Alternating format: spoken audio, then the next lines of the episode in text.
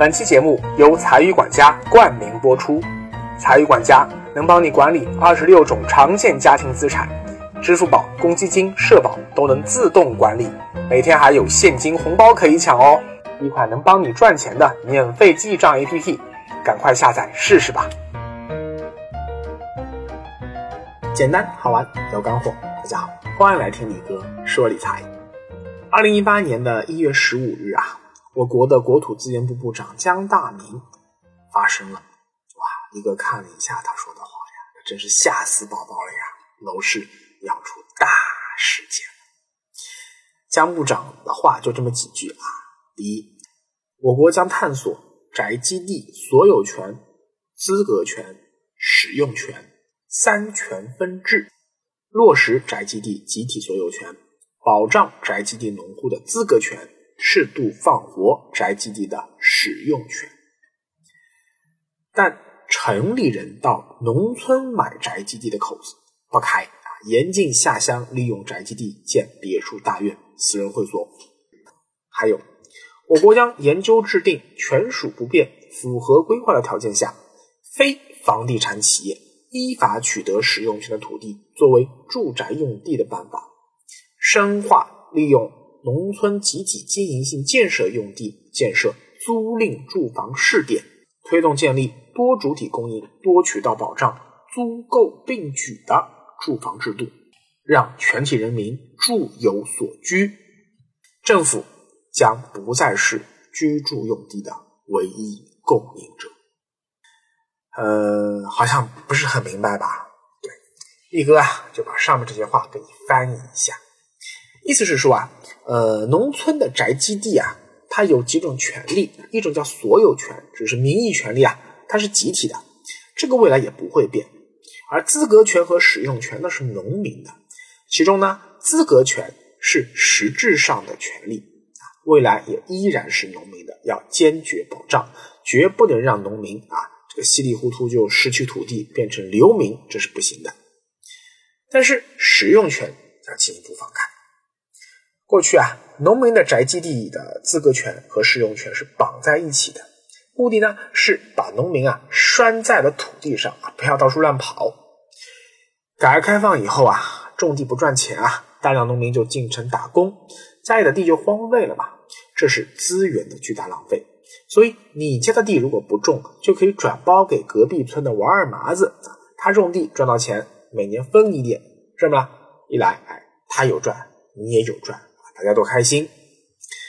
但即使如此啊，同样是农民啊。土地包给别人种地，你分到的钱和过去十五年城市房价飞涨带来的近郊农民拆迁分到的补偿款相比，那真叫一个天一个地呀！但是呢，政府也不愿意把农村的土地使用权完全放开，也就是说，宅基地不能上市权流通，否则就会出现一个很大的问题呀！你想，过去。政府是城市建设用地的唯一的供应方，政府想房价涨，或者说啊不想今后流入这座城市人口再大幅增加了，很简单，收缩土地供应，我不给你土地了，哎，你不能造房子了，那怎么办呢？房价肯定涨嘛。反过来说，政府如果想平抑房价，或者希望大量盖房子吸纳人口，就加大土地供应，好理解吧？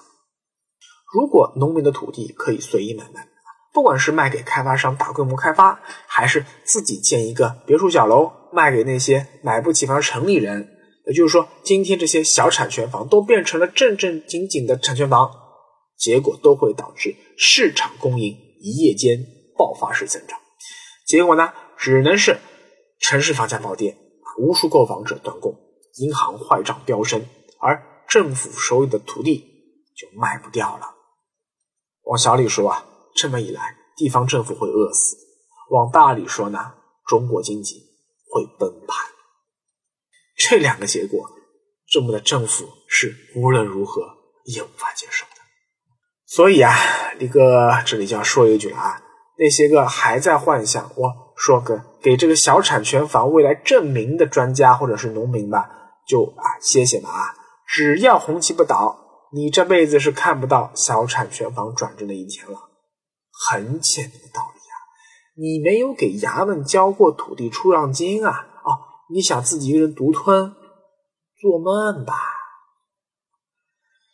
那些因为买不起商品房而只能买小产权房的悲催一族啊，你们也要永远清醒认识到，你们买的房子是不受国家法律保护的。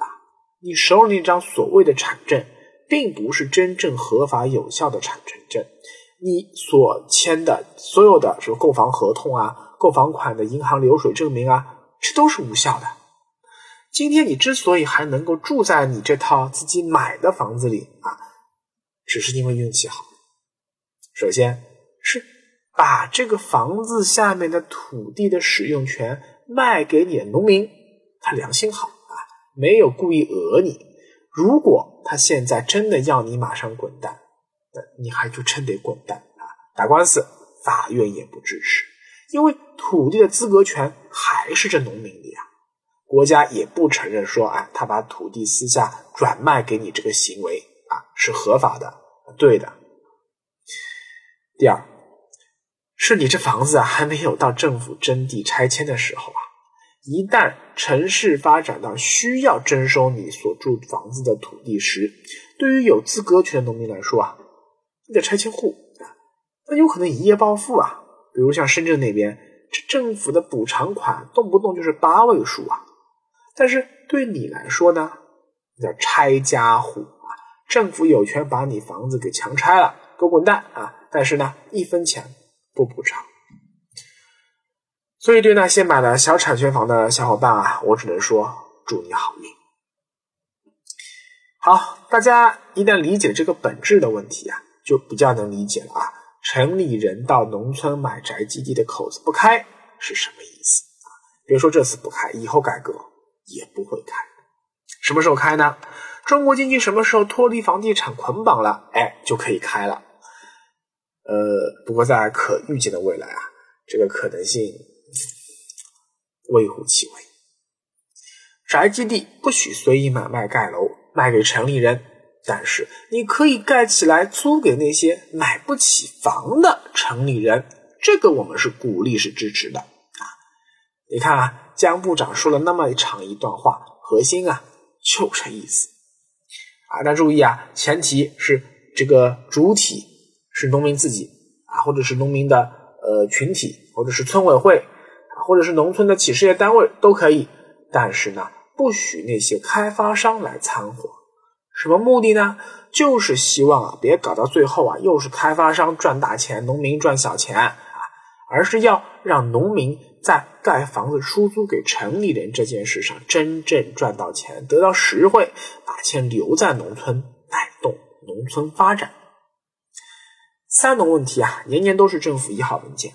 让相对贫穷的农民借着房地产行业的飞速发展和城市化的东风致富，这本就是十九大报告提出的解决新时代中国社会主要矛盾的应有之义。另一方面啊，房子是用来住的，不是用来炒的，这话都说了快两年了呀。但很多城市房价还在拼命涨，归根到底，大家还是不愿长期租房住。还是啊，有机会就想买房，所以政府这两年才会越来越强调租售同权、租售并举。说是说同权并举啊，但政府真是希望大家最好都去租房啊。只要还是想买房，十五年的惯性啊，哪怕是所谓的刚需吧，骨子里多少哎都有那么点炒房的意思吧。总是希望，哎，我刚需买套房，然后呢，这房子呢，哎，价格还涨了，资产增值了，对吧？多少都有点这个意思。只有租房，这房子跟你没关系啊，哎，才能够彻底的和炒房这个念头绝缘。所以啊，今后宅基地上市可以，但是只租不卖。这么一来呢？在不冲击城市的地方政府既得利益的情况下啊，也不会把这个房价给一下冲崩盘的前提下，哎，就能够大量增加租赁市场供给，那房租就有进一步的下滑余地，就会吸引更多买不起房的城里人选择租房啊作为一石二鸟。但最终呢，这个政策还是会多少冲击到现有的商品房市场，因为今后啊，更多的人会选择租房而非买房，房屋买卖市场的需求就会减少，从而造成降房价的下跌压力。但是呢，话又说回来，能入市的土地都在农村，所以啊，真正的机会还是大城市近郊的农村，距离一二线城市太远的土地呀。也不见得能分到什么制度红利。而这些大城市近郊农村的土地大规模入市，它冲击的呀，恰恰就是周围城乡结合部的商品房。但是距离十五公里以外的市中心的房子啊，依然很难受到影响。尤其你看，像北京、上海这种超一线城市的市中心，那几乎没有什么影响啊，没有任何影响可以说，因为。这里基本周边早就已经没有可以闲置开发的土地了呀，要拆迁拆不动啊。林哥多次说过了呀，买房就要买中心，买中心，买中心。未来一二线市中心的房子依然可以闭着眼睛买，保值没问题，增值可期望。但是周边郊区新城的房子，你买的时候就要谨慎了，尤其是周边不差地的情况下。但如果你早已买不起市中心的高价房，只能买得起郊区新城的话，怎么办呢？哎，这个李哥也不知道啊。我只能说吧，这些房子的租售比未来一定会进一步的降低，买房的性价比呀会越来越不如租房。那么问题来了，你还会坚持要买房吗？